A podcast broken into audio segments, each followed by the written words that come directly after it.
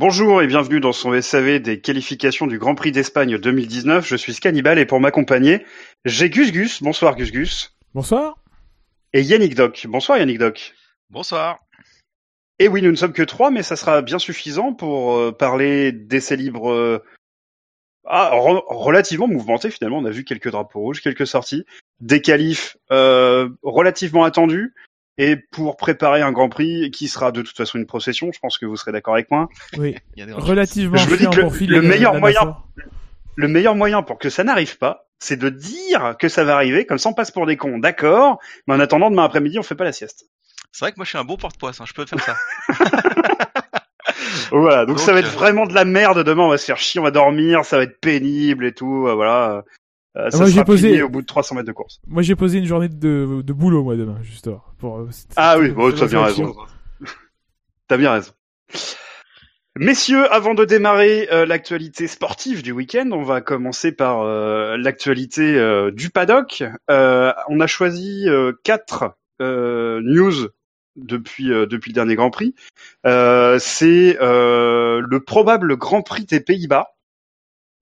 Euh, Gus Gus, tu voulais en parler un petit peu. Euh, donc c'est euh, Zandvoort qui serait potentiellement capable d'accueillir un Grand Prix à très court terme. Ouais, alors l'actualité telle qu'elle est sortie, c'est que Zandvoort remplacerait Barcelone au calendrier. Alors Barcelone a depuis démenti. Moi, moi, le signe que j'en vois, c'est que l'Espagne n'a plus Alonso euh, pour remplir les tribunes. Alors, je sais pas quels seront les chiffres de, de, d'appa- de- de- du public euh, ce week-end euh, pour le Grand Prix. Euh, alors que euh, les Pays-Bas ont Max Verstappen. Euh, voilà. Pour moi, Oui, mais, Carlos Sainz est un plus grand espoir que, euh, que Max Verstappen. Il doit, il doit le battre normalement. Un jour, peut-être. Mhm, mhm. Dans un Carlos, avenir. Carlos c'est un espoir, Max c'est plus un espoir, je pense. Il a déjà confirmé deux trois trucs. Oui, il a confirmé sa présence euh, dans la voiture. Euh, Non, voilà, c'était histoire de dire que ouais, euh, les Pays-Bas. en plus, il y a plusieurs plans parce que il y avait si le si Zandvoort ça ne se fait pas, ne se fait, ne n'est pas n'est pas homologué par la FIA, il y a toujours le circuit d'Assen qui était aussi candidat, je crois, à, accueillir le Grand Prix. Donc voilà, il y a une vraie volonté d'avoir un Grand Prix aux Pays-Bas, euh, et pour cause, il y aura, il y aura des gens pour y aller. euh, alors que l'Espagne Ah. semble être. euh, voilà. Alors je je je je pense que hum, il y aura du monde pour y aller, j'en doute pas.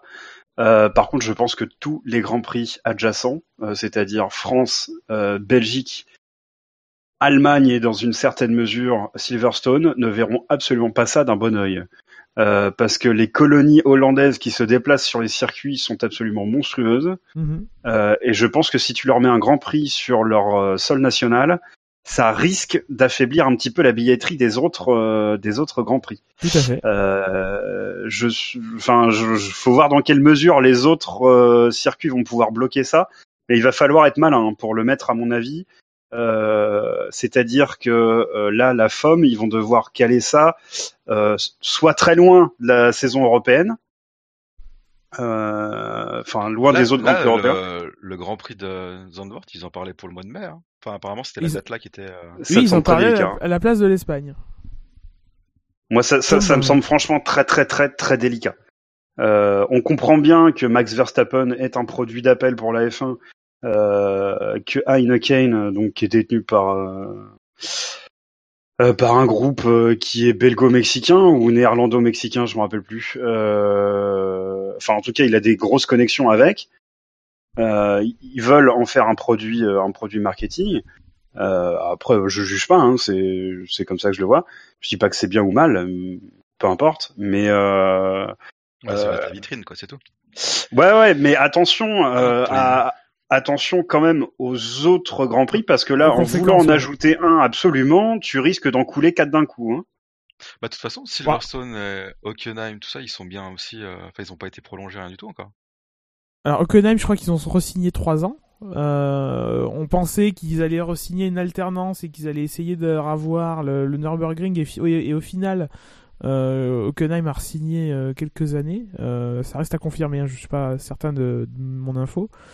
Ouais, Euh, Silverstone, honnêtement, je vois pas Silverstone se faire couler par par par, par un Grand Prix des Pays-Bas. Enfin, je pense que les foules anglaises sont assez ah, conséquentes pour, conséquentes pour pour euh, disons que c'est pas ça vraiment le problème de Silverstone euh, qu'ils ont aujourd'hui. Silverstone ils rechignent à resigner. En tout cas, je, je crois qu'ils ont activé la clause qui leur permettait de de terminer le, contrat quelques années plus tôt, bah, à la fin de cette saison plutôt qu'à la fin de 2026. Euh, mais c'est pas, enfin c'est pas, c'est pas un Grand Prix de Belgique qui va, qui va, de, de pardon, des Pays-Bas, Pays lapsus, qui va, qui va être leur problème. La France un, peu, un petit peu plus. On, est tous, euh, on a tous vu sur les autoroutes françaises euh, des plaques euh, minéralogiques néerlandaises. L'Allemagne, l'Autriche. Ouais, oui, oui, oui. oui. Ça, ça, honnêtement, ça peut vraiment leur faire mal. Alors, je, je pense que ça peut être la différence entre un Grand Prix enfin entre la, ouais, entre l'organisateur qui paie le plateau et l'organisateur qui gagne sa vie. Euh, le fait que tu enlèves ces quelques euh, peut-être, euh, enfin, je, je, dis un chiffre complètement à l'emporte-pièce, mais juste pour illustrer, euh, 10 ou 15 000 personnes néerlandaises qui iraient du coup à Zandvoort plutôt que sur ton Grand Prix. Je pense que c'est la différence entre j'ai payé le plateau, euh, je rentre à peu près dans mes frais et euh, ok, on a fait une opération financière et on est rentable sur plusieurs années, on peut se projeter. Bon, moi c'est ce qui c'est ce qui m'inquiète un peu avec euh, cette histoire. En tout cas, voir disparaître Barcelone, ça en revanche, ça ça me ferait très très plaisir. Il y a la rumeur aussi qui envoie un grand prix, enfin c'est plus que la rumeur d'ailleurs, hein, qui envoie le Grand Prix donc de Interlagos à Rio. Alors c'est plus qu'une rumeur, mais c'est pas quelque chose de confirmé puisque ça vient, ça provient d'un tweet du président, euh, du sémillant président brésilien Jair Bolsonaro, qui euh, semble-t-il voudrait euh, effectivement changer la, la, localisation du Grand Prix du Brésil. Je, je, crois que là encore ça a été démenti, ou en tout cas par le, le gouverneur de Sao Paulo ou quelque chose dans le genre ou équivalent. voilà, ça a été en tout cas démenti par une autorité locale. Euh, on a vu quelques photos passer euh, de ce que pourrait être le de ce que pourrait être le tracé. Donc la mode est à des tracés qui ressemblent à des godes ceintures. voilà, le, ah. le, Vietnam, euh, ça ressemble à ça. Donc c'est-à-dire que tu as une grande ligne droite coupée par une sorte de, de truc à 90 degrés, puis des, des virages un peu, oui, avec des petites boules. Voilà, exactement, comme comme à Suzuka. Et très honnêtement, franchement, ça ressemble à un god ceinture. Enfin, euh, et ils ont tous la même gueule. Alors, de la même manière que au début des années 2000, tout ce qui sortait avait à peu près la même gueule. Là, c'est en train d'être le même délire. Hein. Ouais, c'est vrai qu'ils font toujours les mêmes. Il Après, Hanoï, c'est un truc euh, urbain, non? Euh, non, ça serait plutôt dans, enfin, alors ça c'est dans la ville, donc euh, en ce sens c'est urbain. Euh, alors attends, tu parles du Vietnam ou du Brésil? Non, du Vietnam, du Vietnam. Ah, le Vietnam, oui, c'est urbain. Oui, oui, tout à fait. Oui, Et le Brésil? Ouais, euh, le, le, Brésil, ça serait dans un, de ce que j'ai compris, serait dans une sorte de parc qui serait aménagé. Donc ça deviendrait euh, un circuit à proprement parler. Alors après, c'est dans une zone urbaine, hein, évidemment, vu. Euh, enfin, c'est une des, des, plus grandes villes du monde, Rio. Donc évidemment, c'est en zone urbaine, mais un peu à ce que ce qui est fait au Mexique, c'est-à-dire que bah voilà, c'est un, c'est un circuit de point quoi. Mais là, ça serait plus vert, en tout cas dans les images qui sont données. Euh, bon, on a fait le tour, je pense, des circuits, messieurs. Euh, il y a euh, deux autres actus sur lesquels on va essayer d'aller un petit peu vite. C'est la rumeur qui envoie Toto Wolf, si Ferrari, vous le voyez bien, pour remplacer Jean-Michel Moustache. Donc j'ai oublié le nom là maintenant, Chase Carey. Chase Carey. Voilà, Chase Carey. Donc on... Chase Carey aurait un un contrat qui ira jusqu'à la fin de l'année 2020, si j'ai bonne mémoire. Et euh, oui. la, oui, oui, je crois que c'est ça. Hein. Ah, et la, fin des accords Concorde, non? Euh, oui, mais c'est c'est pas lié aux accords Concorde, mais ah, euh, ça, alors ça concorde avec la fin des accords Concorde, effectivement. Euh, oui, mais je, je, suis pas persuadé que ça a été fait euh, volontairement à la base. Je pense qu'il avait un, voilà, il avait un, un fixed term contract, et, enfin un, contrat à durée déterminée. Voilà, merci. Et, euh, et, et que ça tombe comme ça. Je, je, enfin, je pense. Je peux, je peux complètement me tromper. Euh, et la rumeur très persistante, euh, qui est relayée notamment par Forbes, donc euh, qui est pas n'importe quoi. Alors pourquoi Forbes, Forbes parle de F1 Eh bien, c'est parce que euh, Liberty Media appartient à à une entreprise. comment elle s'appelle celle qui les C'est la société de, de John Malone. Bah Liberty Media. Non, non, non, Liberty Media, et ils sont encore dans une holding qui est elle cotée, non? C'est pas ça? Euh, Ou alors c'est Liberty Media qui est coté directement? C'est Liberty Media qui est coté. Liberty Media Corp. euh, je, non, enfin, il me semblait qu'il faisait partie d'une autre holding, mais peu importe, c'est pas, c'est pas le sujet. Et donc, comme ce Liberty Media directement ou la holding dont ils font partie est euh, et euh, côté au Nasdaq, eh ben ça, ça intéresse forcément euh, Forbes euh, et ils ont forcément des tuyaux du monde financier. et la rumeur qui est relayée, c'est que Toto Wolf prendrait la place de, de Kerry à la condition que Ferrari accepte que Toto Wolf, Toto Wolf prenne cette place. Alors pourquoi Ferrari viendrait dire oui ou non? Eh bien parce que dans les accords Concorde, euh, Forbes relaie un document. Alors j'ai un peu halluciné parce que moi on m'a toujours expliqué que les accords Concorde étaient ultra secrets. Et là on t'en sort une page comme ça. Donc j'avoue que j'ai un peu halluciné. Euh, pour, pour préciser sur ce, point vite fait, en fait c'est pas la page des accords Concorde, c'est la page d'un prospectus qui avait été euh, créé pour les actionnaires quand en 2012 ou 2013 il était ah. planifié que euh, la F1 rentre en bourse. C'est quelque chose qui n'a pas été, euh, qui s'est pas transformé à cause de, la crise financière. Mais ce prospectus qui a été distribué aux actionnaires, il est tombé dans les mains de journalistes, euh, dont ceux qui travaillent pour Forbes. Et depuis, ouais, il y a des extraits qui en sortent. Et c'est pour ça, c'est de cette manière qu'aujourd'hui on connaît beaucoup de choses sur la, euh, la, la, la, gouvernance de la F1 et, surtout les rétributions qu'ont les écuries, et notamment les écuries dites euh, historiques comme Ferrari ou, euh, ayant accumulé des, des, succès au championnat constructeur comme Red Bull, McLaren et, autres. Et donc dans ce document, on apprend que si on voulait nommer le à la tête directeur général de la, au directeur général de la FOM, quelqu'un qui aurait travaillé euh, ou détenu des parts d'une euh, d'une des écuries, eh bien, euh, eh bien, il faut que Ferrari donne son accord.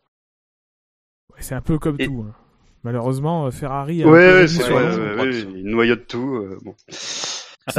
Si, demain il n'y a pas, il y a plus de Porsche Super Cup, Ferrari a le droit de préemption de la, de la place pour pour faire sa propre, pour amener ses Ferrari Challenge grosso modo. Voilà, par exemple. C'est vrai, c'est un vrai truc ça? Oui, c'est un vrai truc.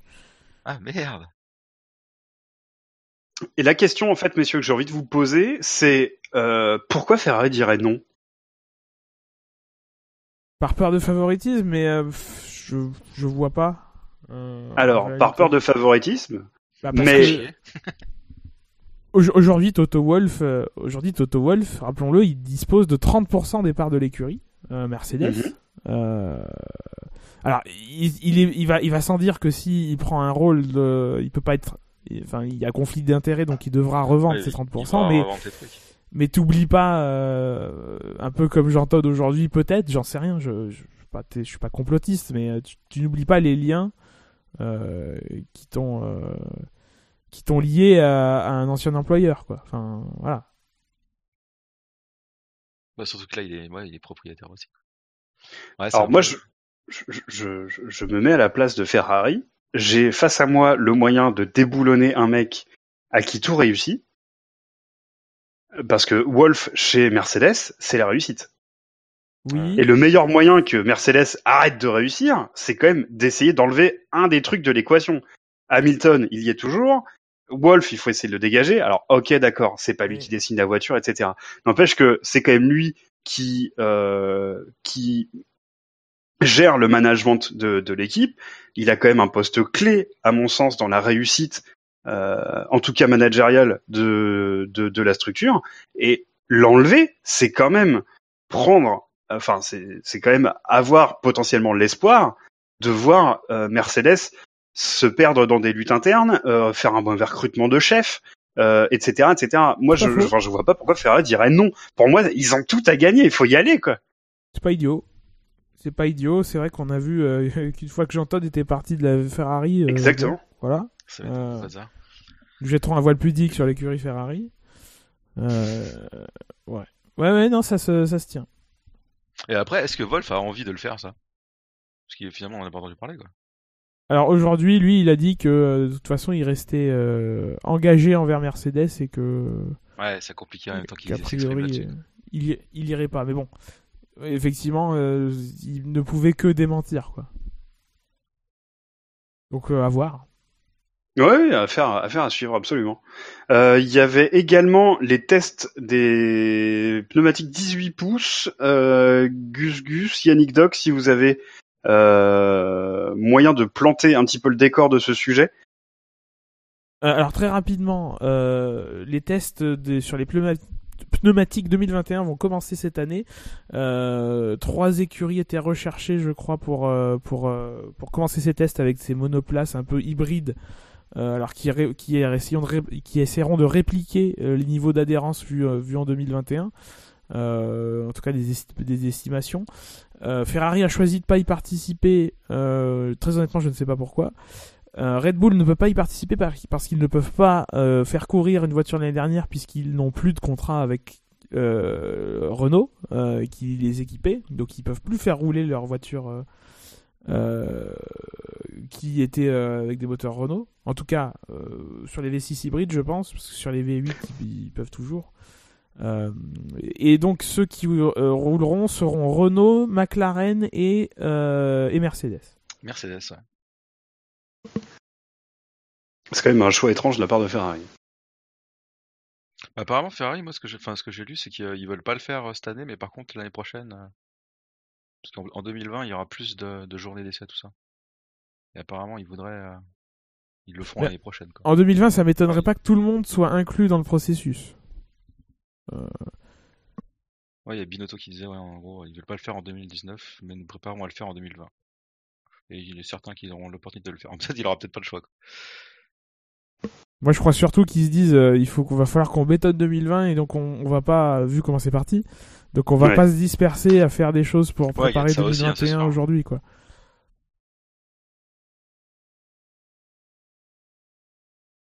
Bon, Voilà. là encore, c'est une affaire à suivre. Tournons-nous vers le Grand Prix le plus excitant de l'année, le Grand Prix Carlos Mmh. Sainz de Barcelone, avec ce Mmh. grand espoir de la Formule 1 qui est Carlos Sainz, le grand espoir du spectacle, des Grands Prix à rebondissement, Et son petit chien. et son petit chien et son cousin, tout à fait. Euh... Messieurs, on va essayer d'intégrer les essais libres dans un package essais libres. Euh, les essais libres 1, 2 et 3, euh, est-ce qu'ils vont rester dans les annales de la F1 Non. Hein. Bon, c'était des essais libres, hein, euh, la question est un peu pétée. Euh... On a vu Juan Pablo Montoya, Oui, avec les roses, oui, C'était- c'était trop bien. presque le seul truc des essais libres. enchaînons. Euh, pas mal de drapeaux rouges, mine de rien. Euh, on en a eu deux ce matin, il y en a eu un vendredi matin, si je dis pas de bêtises. Ouais. Euh, donc vendredi matin, c'est Russell, je crois, qui le provoque. Euh, non, pardon, c'est euh, Stroll. Non, c'est Stroll vendredi, ouais. C'est Stroll avec la réaction. Euh, alors Fab a eu l'occasion de de le, de le noter, mais la réaction de Montagny, qui en plus en a fait des caisses pendant le week-end, sur Stroll, donc qui se sort euh, dans le virage euh, juste avant la petite ligne droite de retour, euh, donc au même endroit que Gasly cet hiver, et on nous explique que euh, que c'est pas le moment de se sortir, etc., etc. Bon, moi, je veux bien, mais si on avait mis la même chose à Gasly euh, cet hiver, euh, j'aurais accepté. Mais enfin là, pour moi, ça, franchement, ça passait pas. Je- ça commence à m'énerver qu'on tape sur Stroll à longueur de temps. Ra- gave. Rappelez-moi, Mon- Montagny, c'est pas le mec qui savait pas qu'il y avait un vibreur à Monaco dans le premier virage quand il y a roulé en 2006 pour la première fois? Peut-être. que ce soit le même, ouais. Non, voilà, je, je, je me permets. hein. Enfin. Alors, cela dit, euh, pour la petite histoire, j'ai écouté euh, Q2 à la ou Q3, je sais plus, à la radio euh, sur RMC. Bon, ça ça m'a fait mal. Euh, alors, sachez que Barrichello s'est pris un ressort en Hongrie euh, dans le casque. Hein. Ah Voilà. merde Ah, J'ai découvert ça. Ouais, j'ai dommage. ah, j'ai eu mal. comment Je ouais, bon, allez, laissez tomber. Je vais connecter ma canal sur le Bluetooth de ma voiture. Ça va, ça sera mieux. Euh, peu importe. Euh, donc, provoqué par Stroll qui se sort là-bas.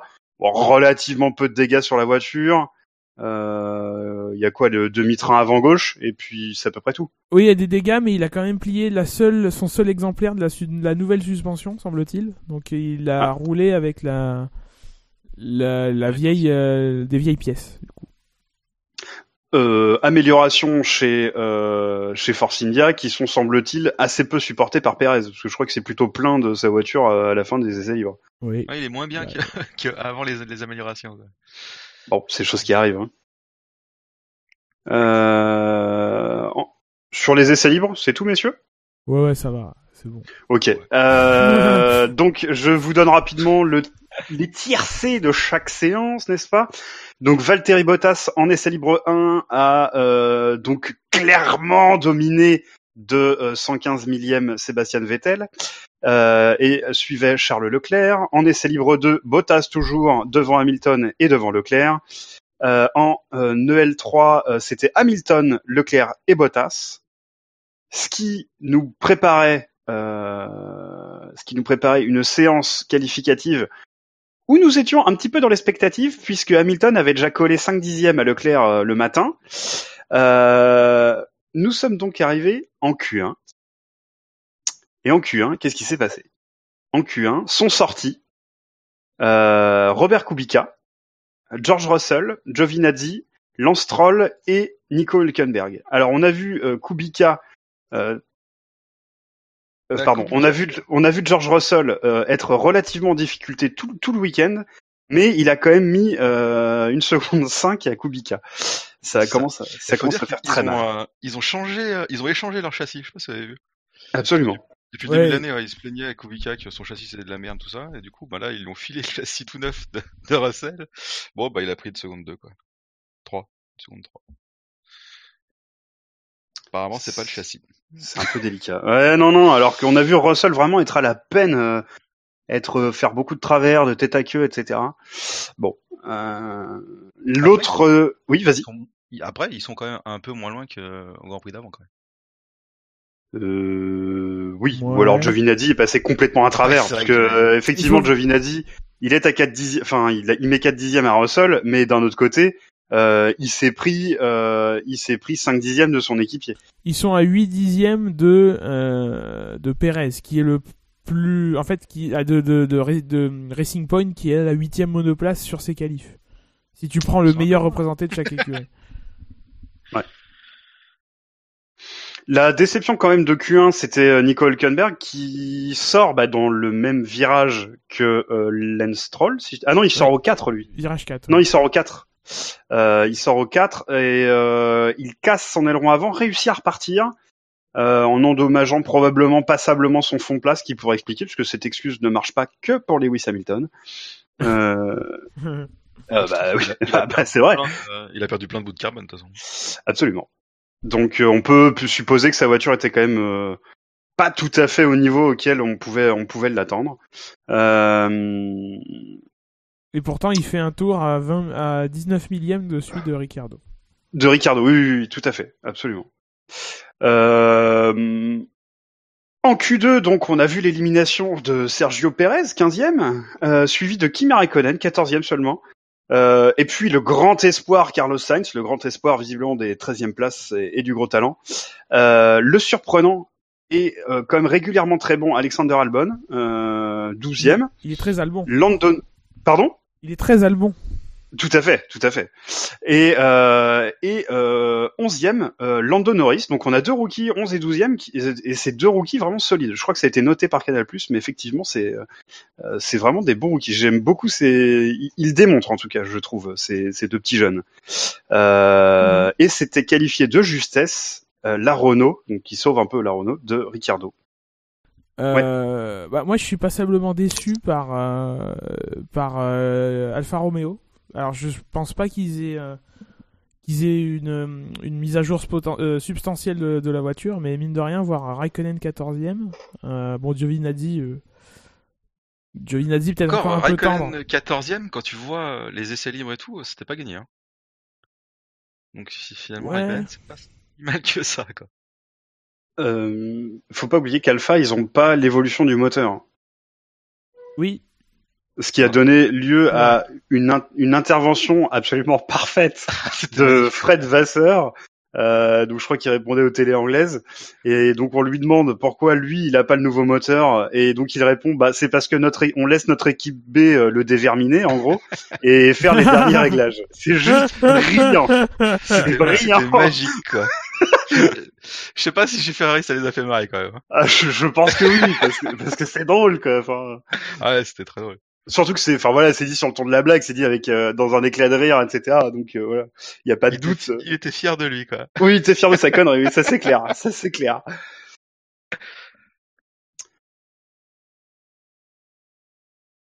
Euh, on passe à Q3 euh, et donc en Q3 euh, nous a donc donné la, la grille plus ou moins parce qu'il y aura un petit ajustement avec notamment euh, Ricciardo. Euh, en Q3, eh bien on retrouve Valtteri Bottas en pôle, 6 dixièmes devant Lewis Hamilton, euh, suivent Sébastien Vettel et Max, euh, Max Verstappen qui a réussi à s'intercaler entre les Ferrari. Euh, Gasly, hum, je pense que c'est son meilleur résultat, non euh, Il part sixième. ouais, égalé, je crois, égalé avec la. Ah, peut-être, Romain Grosjean, septième, week-end très solide de Grosjean. J'ai hâte de voir le virage numéro 3. Des as, tu vois. Euh, alors après, euh, donc euh, Magnussen fait huitième, euh, Gviat fait neuvième et Ricciardo dixième. Euh, Ricciardo qui reculera de trois places sur la grille suite à son échec au test de créneau euh, à Bakou. Euh... Oui, ce qui, alors, ce ce que je voulais noter, c'était que Grosjean était devant Magnussen. Alors, il y a 11 millièmes. Ouais, Euh, il y a autant très dire qu'il y a que dalle. Les pilotes sont vraiment très très proches. Mais euh, bon, bah, c'est bien pour lui. Il a toujours pas marqué de points euh, dans la saison. Euh, ça viendra peut-être, euh, ça viendra peut-être euh, demain. Ou en Autriche, Gas- comme l'année dernière. Oui, oui, euh, on verra. euh, Gviat 9 c'est quand même, euh, c'est quand même pas mal pour la Toro Rosso. Oui. Et c'est surtout très très très très décevant euh, pour Renault et pour McLaren. Euh, parce que là, on Pour réussit à Renault- avoir une Alors. Renault, ils ont amené leur nouveau moteur, un nouveau MGUH, nouveau turbo, nouveau. Puis à la sortie, bon bah. Et McLaren Ah. là aussi. Euh, pour Renault, Oui, ce qui est McLaren, bien déjà, c'est d'être devant McLaren. Parce que c'est pas toujours le cas. Euh, voilà, c'est une consolation, mais Renault, bon, c'est une, déception hein, d'ensemble. Ils espéraient beaucoup là et finalement, bah, bah en vrai, c'est toujours pareil, quoi. Ils partent de loin. hein. Ils vont pas rattraper leur retard. euh. De toute façon, tout le monde prend euh, l'écart qu'ils ont dès le départ. euh, Ils arriveront pas vraiment à le combler tout de suite. hein.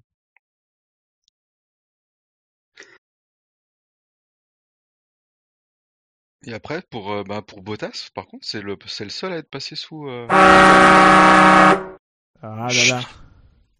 Ah là là, c'est la cornemuse. Euh, il nous reste très peu de temps, mais on ne sait pas. on- La corde pas, en m'amuse.